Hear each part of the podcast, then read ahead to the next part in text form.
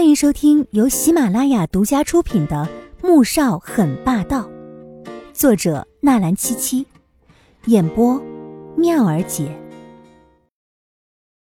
第五百零九集。第二天，他察觉到总统府的气氛与往日有所不同，尤其是父亲黄庭变得十分忙碌。妈妈，最近是发生什么事了吗？这怎么一个一个的都很凝重的样子？啊，我也不知道，国家大事我们也不懂，你别管这些了，安心养胎。安抚好女儿，宋月影上了楼，脸色这才沉了下来。她毕竟是第一夫人，怎么可能会不了解国家大事呢？只是有些事情，她不能告诉女儿。就在昨晚。穆萧寒打电话给他的时候，正准备登上回国的飞机，然而飞机却在海面上忽然发生爆炸，飞机上无一人生还。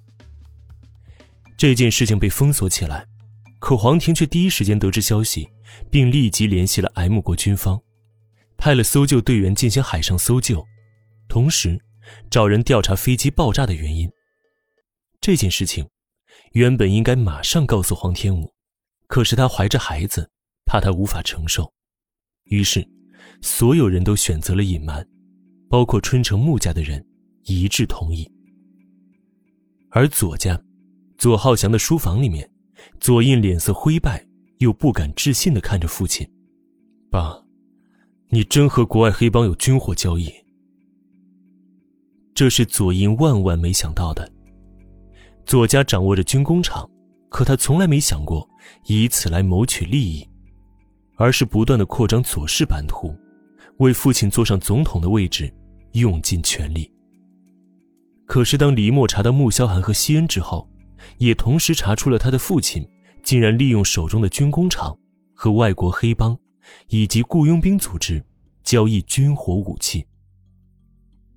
左浩翔被儿子如此质问，脸色变得阴冷又难堪。毕竟，自己现在所做的事情等于叛国罪，如果一旦被发现，那就是死罪。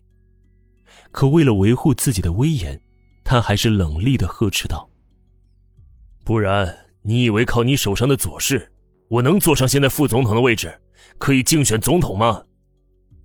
怎么不能？我做了这么多是为了什么？就是为了帮您坐上总统的位置，实现您治国的梦想。”但是，你却在背叛自己的国家。在这一刻，左印所有坚持的信念全部崩塌。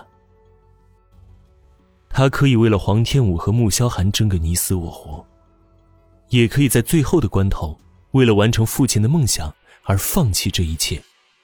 但是他无法接受，自己的父亲竟然为了利益和权力而背叛自己的国家和人民。闭嘴！我这是为了左家，为了国家。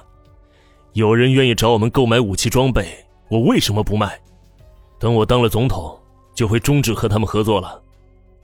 左浩翔被儿子指责叛国，脸色阴沉的似能滴出水来，同时，眼底闪过一道杀意。爸，你要是当上了总统，那些人还能放过你？到时候你是不是为了保住自己总统的位置和声誉？连国家也可以出卖。左印只觉得父亲这些话是诡辩，根本改不了他已经背叛国家的事实和本质。此时他只觉得心力憔悴，同时被浓浓的失望和绝望包围着。这些年，为了助父亲登上总统的位置，他每做一件事情，都是以左家的利益为先。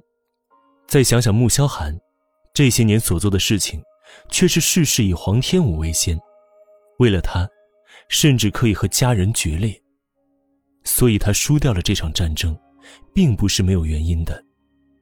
他一直坚信，付出多少就会收获多少，如今不就在自己身上得到应验了吗？怎么，你要揭发我？你这个孽障，有没有想过你母亲妹妹？你是想让他们跟着我们一起陪葬？叛国罪可是要牵连满门的，一旦揭发，整个左家都要完蛋。左浩翔的一句话，令左印像是陷入了一个冰窖里面，浑身发冷。现在穆萧寒已经查出你在和国外黑帮以及雇佣兵组织交易武器了，一旦爆出来，我们左家也是一个逃不了，都得死。左印深吸一口凉气，连黎墨都能查出的事情，穆萧寒不可能查不到。也许他手上的资料会更多，只要带回国内，左家将面临什么样的后果，无法想象。你放心，他回不来了。现在要么已经被炸得粉身碎骨，要么已经葬身鱼腹了。左浩翔看到儿子神色有所松动，内心多少有了一些安慰，眼底闪过一抹阴狠的笑意。左印浑身一震，神情满是不敢置信。黄天武这几日总是做噩梦，梦到穆萧寒满身是血的飘在大海上，突然。一条大鱼浮上水面，张开血盆大口就要将他吞下去。被惊醒之后，他越发不安，终于忍不住拿出手机开机，打了出去，但手机却提示对方已经关机，这令他更加感到不安。而这种不安随着日子一天一天的过去，不断的增加着。他不得不开始关注外面的新闻，然而一切却是风平浪静。本集播讲完毕，感谢您的收听，记得点赞订阅哦。